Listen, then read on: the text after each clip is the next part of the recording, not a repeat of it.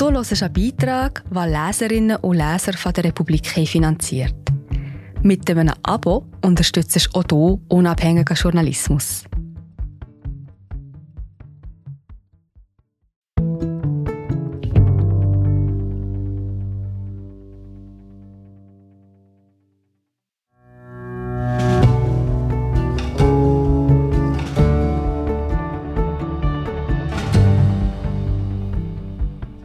Der Schweizer Literaturbetrieb gendergerechter?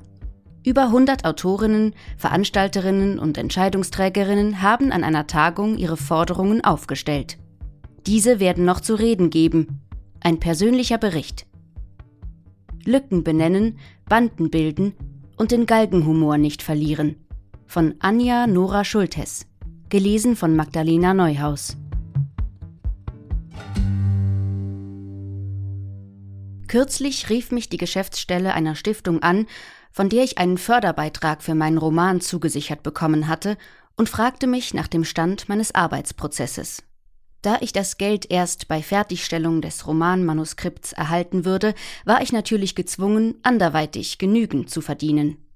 Und da ich neben Kindern, Haushalt und diversen Brotjobs sämtliche Text- und Moderationsaufträge annahm, die ich kriegen konnte, war ich mit dem Roman keine Seite weitergekommen.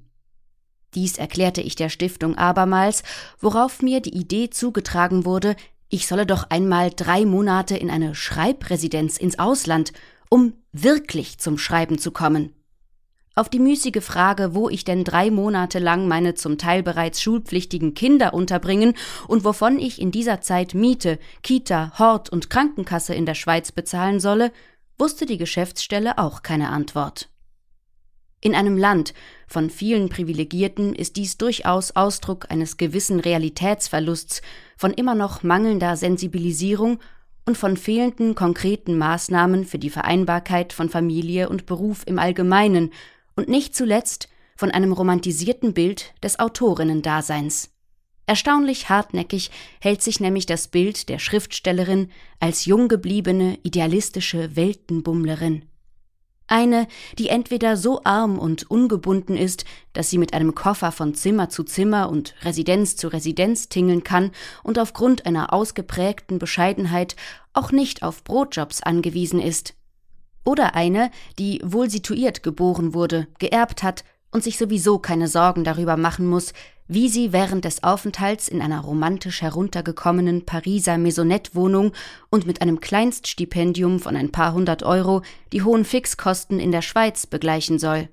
Dies ist nur ein Beispiel für eines von vielen Themen, die mir als Autorin und Mutter dringlich erscheinen. Es gibt zahlreiche andere.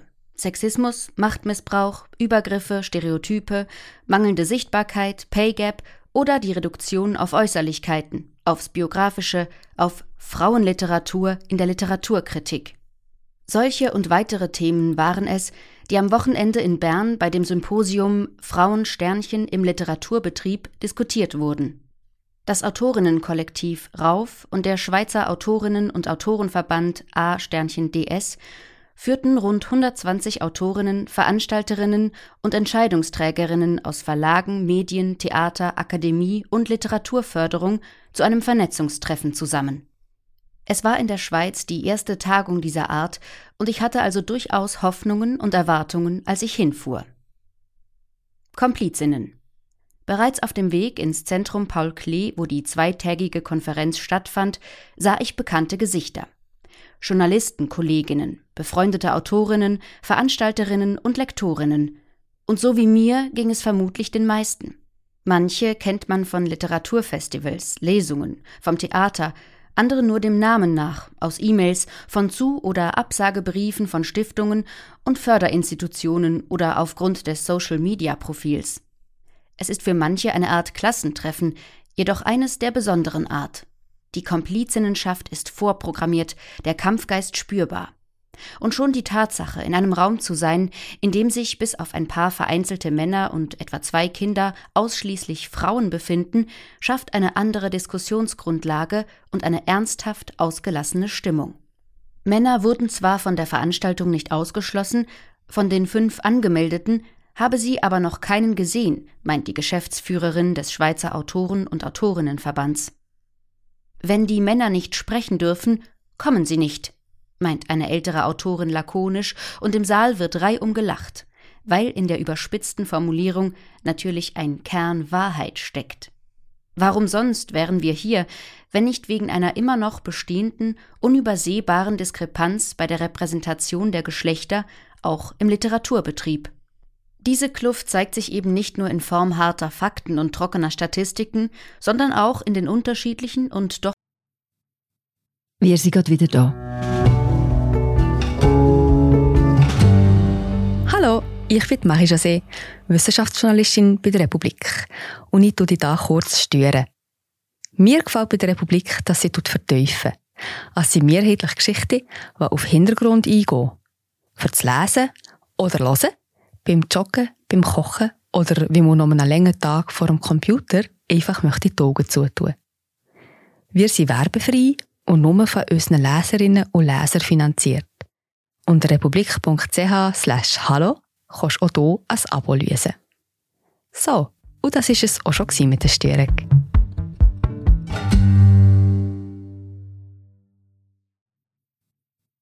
frappant ähnlichen Erfahrungen von schreibenden Frauen oder nicht-Cis-Männern, die mal als amüsante Anekdoten zum Besten gegeben werden, mal als drastische Schilderungen von Grenzüberschreitungen. M'inviter à une interview autour de mes recettes cuisine préférées, autrice. Zu einem Interview eingeladen werden, rund um das Thema Meine liebsten Kochrezepte, Autorin. Ein sehr guter Verleger mit sehr interessantem Programm hat unsere Zusammenarbeit mit einem Griff zwischen meine Beine beendet. Schriftstellerin. Lange Zeit habe ich mich weder getraut zu sagen, dass ich schreibe, noch auf mich aufmerksam zu machen. Es hat Jahre gebraucht, bis ich gewagt habe, das zu sagen und das Geschriebene jemandem zu zeigen. Autorin. In meinen Anfängen als Schriftstellerin war das heftig mit sexistischer Kritik. Nachher wurde ich zur Gartentante. Jetzt bin ich sozusagen doppelt weg vom Fenster, als Frau und als Gartenautorin. Mich dünkt, als Frau ab 50 wird man sowieso recht unsichtbar in vielen Bereichen. Schriftstellerin, Kolumnistin, Redaktorin. Diese Schilderungen sind auf farbigen Zetteln an Stellwänden zu lesen, die sich über die beiden Tage allmählich füllen und zu einem großen, farbigen Flickenteppich werden. Ich kenne solche Erfahrungen teils selbst, sexistische Bemerkungen nach Lesungen, Übergriffe von Männern, die ihre Position im Kulturbetrieb als Freipass dafür nehmen, ihre Hände dorthin zu legen, wo es sie gerade hinzieht, oder wilde Spekulationen, man habe diesen Preis wohl nur gekriegt, weil man eine Frau sei oder irgendwann einmal mit diesem oder jenem Mann geschlafen habe. Augenfällig werden beim Betrachten dieser gesammelten Erfahrungen nicht nur Lücken und Missverständnisse, sondern auch implizite und konkrete Wünsche und Forderungen. Und immer stellt sich die Frage, was also tun? Man muss mehr über Geld reden. Zwischen Referaten werden an verschiedenen Roundtables in den Bereichen Literaturförderung, Veranstaltungen, Theater, Buchhandlung, Verlage, Literaturkritik, Bildung und Forschung brennende Fragen und mögliche Strategien diskutiert. Arbeitsgruppen sollen diese schließlich zu einer konkreten Forderungsliste ausarbeiten. Die Stimmung ist konzentriert und ausgelassen. Irgendwo blabbert ab und zu ein Kind Mama, Mama. Die meisten anwesenden Mütter dürften froh sein, vor ihren Kindern für ein paar Stunden Ruhe zu haben. Dennoch sind die abwesenden Kinder omnipräsent, etwa in den Gesprächen bei Kaffee und Zigaretten. Die kranken Kinder, die schreienden Kinder, die Kinder, die ein beachtliches Gespür dafür haben, gerade dann die Mütter am meisten in Anspruch zu nehmen, wenn sie die Tür hinter sich geschlossen haben, um endlich an einem Text zu schreiben, der dringend geschrieben werden muss. Während man sich in manchen Arbeitsgruppen erstaunlich einig ist, etwa über den Sinn von Quoten, die Dringlichkeit, mehr über Geld zu reden oder die Notwendigkeit, Fördergefäße mit Blick auf die Vereinbarkeit von Familie und Beruf zu schaffen, ufern die Diskussionen in anderen Gruppen und Zusammensetzungen stark aus, und zwar in sehr diverse Richtungen. Während manche dafür plädieren, gezielte Literaturkritikgefäße zu schaffen, in denen ausschließlich Frauen bzw. Finterpersonen, Frauen, Intermenschen, nichtbinäre Menschen, Transmenschen und Agenda-Menschen besprochen werden, lehnen andere dies mit dem Argument ab, man wolle als Literaturkritikerin eben Autorinnen gerade nicht auf ihre Weiblichkeit reduzieren. Eine Frau wünscht sich analog zur Max-Frisch-Gesellschaft eine Adelheid-Duvanel-Gesellschaft. Eine Veranstalterin erklärt das Theater zum eigentlicheren und weitaus fortgeschritteneren Platz für gesellschaftliche und politische Debatten. Andere setzen dahinter ein großes Fragezeichen. Jemand mokiert sich über Knausgard, dem applaudiert wird, wenn er über seinen Alltag als Vater berichtet, wohingegen ein ähnlicher Alltagsbericht einer Autorin als Frauengedöns abgetan wird. Und man redet natürlich auch hier über MeToo, das Gendersternchen, negative und positive Diskriminierung aufgrund von Geschlecht, Alter oder Herkunft, über Mansplaining, gendergerechte Sprache und den Literaturkanon. Während manche Teilnehmerinnen den Vorschlag einer Wissenschaftlerin begrüßen, jedem universitären Fachbereich eine Genderbeauftragte zur Seite zu stellen, damit es bei der Vermittlung des Stoffs mit gerechten Dingen zugeht, verziehen andere das Gesicht und denken an die Begriffspolizei oder Stoff für Dystopien. Während manche empathisch an den Frauenstreik anknüpfen, meint eine ältere Autorin, der Frauenstreik hier, das sei kein Streik, sondern Freizeitbeschäftigung, die Frauenbewegung in der Schweiz müsse sich radikalisieren, damit etwas passiere. Dies alles zeigt, wie unterschiedlich trotz vielen gemeinsamen Zielen und großer Solidarität die spezifischen Anliegen und individuellen Prioritäten liegen. Irgendwann brummt einem der Kopf vor Datenerhebungen, Evaluationen und Zitaten. Man ist froh um die Pausen, in denen die Gespräche im Privaten an die Diskussionen anknüpfen. Wirklich gefördert wurde ich von Männern, nicht von Frauen, sagt eine Kollegin zu mir und fügt hinzu, jedenfalls vor 30 nicht. Eine Tatsache, die ich selbst bestätigen kann. Eine weitere Freundin tut es ebenso. Viele Frauen wollen ja nicht ihre eigene Konkurrenz heranzüchten, sagt die Kollegin und verdreht die Augen.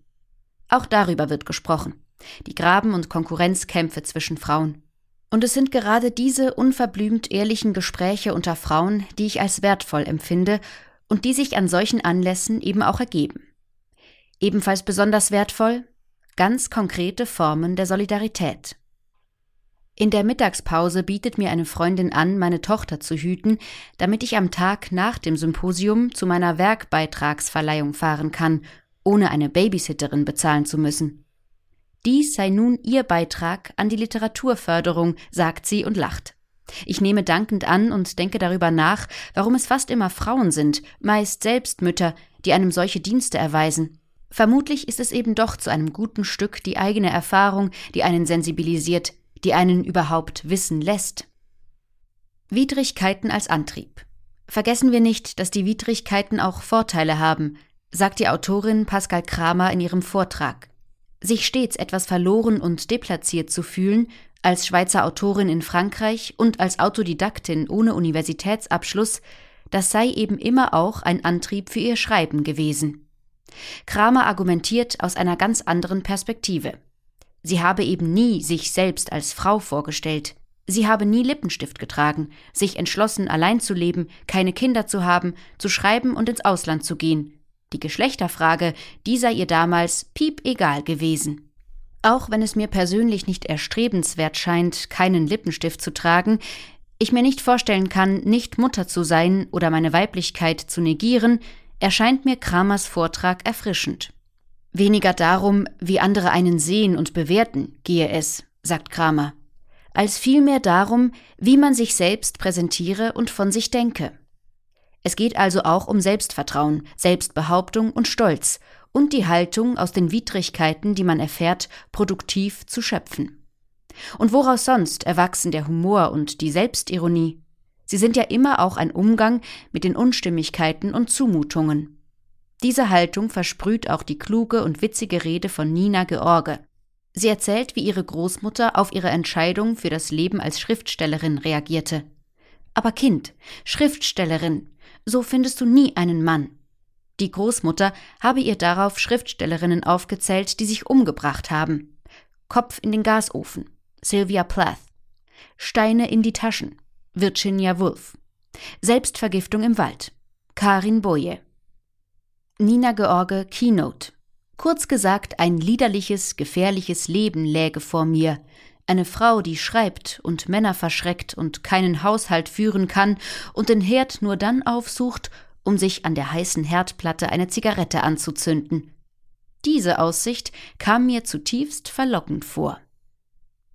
Es wurde also viel gelacht an diesem Symposium, und gerade dieser humorvolle Umgang mit Stereotypen und Klischees war ermutigend und inspirierend.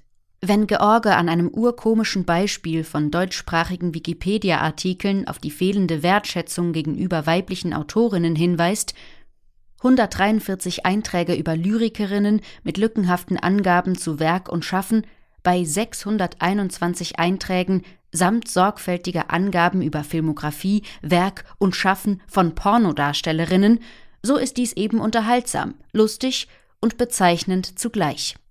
Ich denke, die Prioritäten öffentlich männlicher Relevanz sind damit klar, meinte George lakonisch. Bei allem Spaß. Die Realität im Literaturbetrieb, das heißt zum Beispiel, Bücher von Frauen werden im Schnitt zu tieferen Ladenpreisen verkauft. Das Einkommen einer Autorin beträgt bei einer 45-Stunden-Woche und inklusive zusätzlicher Brotjobs durchschnittlich 40.000 Franken im Jahr. Frauen mit Kindern haben schlechtere Chancen auf gewisse Literaturförderinstrumente, beispielsweise Residenzen, weil Kinder nicht erwünscht oder nicht mitgedacht sind. Frauen sind bei Förderungen und Preisen, in Jurys und auf Lehrstühlen immer noch untervertreten, vom Lohnunterschied, von der Betroffenheit von Sexismus, Diskriminierung und sexueller Belästigung ganz zu schweigen. Genau auf diese Punkte richtet sich dann auch der erarbeitete Forderungskatalog. Er sieht unter anderem Quoten, Checklisten für mehr Diversität, Strategien zur Sensibilisierung für Machtmissbrauch und die Schaffung einer Vertrauensstelle vor. Dass der Schwerpunkt am Ende auf Quoten in Gremien und bei Preisvergaben lag, ist zwar überraschend, weil sich dazu in den Diskussionen mehrfach auch kritische Stimmen meldeten. Dem wurde entgegengehalten, dass es für eine Übergangszeit Quoten brauche. Von einer Dauer von fünf bis zehn Jahren war in den Diskussionen die Rede was einerseits von Pragmatismus zeugt, andererseits ist das vielleicht eine allzu optimistische Zukunftsvision. Jedenfalls, solange die Realität für Frauen im Literaturbetrieb so aussieht, wie an diesen zwei Tagen in Bern nachdrücklich dargelegt wurde, tut man als Autorin gut daran, den Galgenhumor nicht zu verlieren, weiterzumachen und sich mit anderen gemeinsam zu organisieren. Dass der erarbeitete Forderungskatalog bei subjektiver Betrachtung wahrscheinlich immer Lücken aufweist, beispielsweise bleiben Vorschläge mit Blick auf Mütter- und Care-Arbeit im Vergleich äußerst vage und untervertreten, dass ich selbst also die Prioritäten vielleicht anders gesetzt hätte als bei Quoten, nichts nämlich fand ich bis anhin ermutigender, als einen Werkbeitrag bei anonymer Eingabe zu erhalten, ist letztlich nur folgerichtig. Diese Pluralität ist ja selbst wiederum Ausdruck von Diversität, von unterschiedlichen Positionen im Detail bei prinzipiell gemeinsamer Stoßrichtung und bei der Grundüberzeugung, dass es noch immer so viel zu tun gibt. Dass das Vernetzungstreffen in Bern nur ein Anfang sein soll, auch das ist also nur konsequent.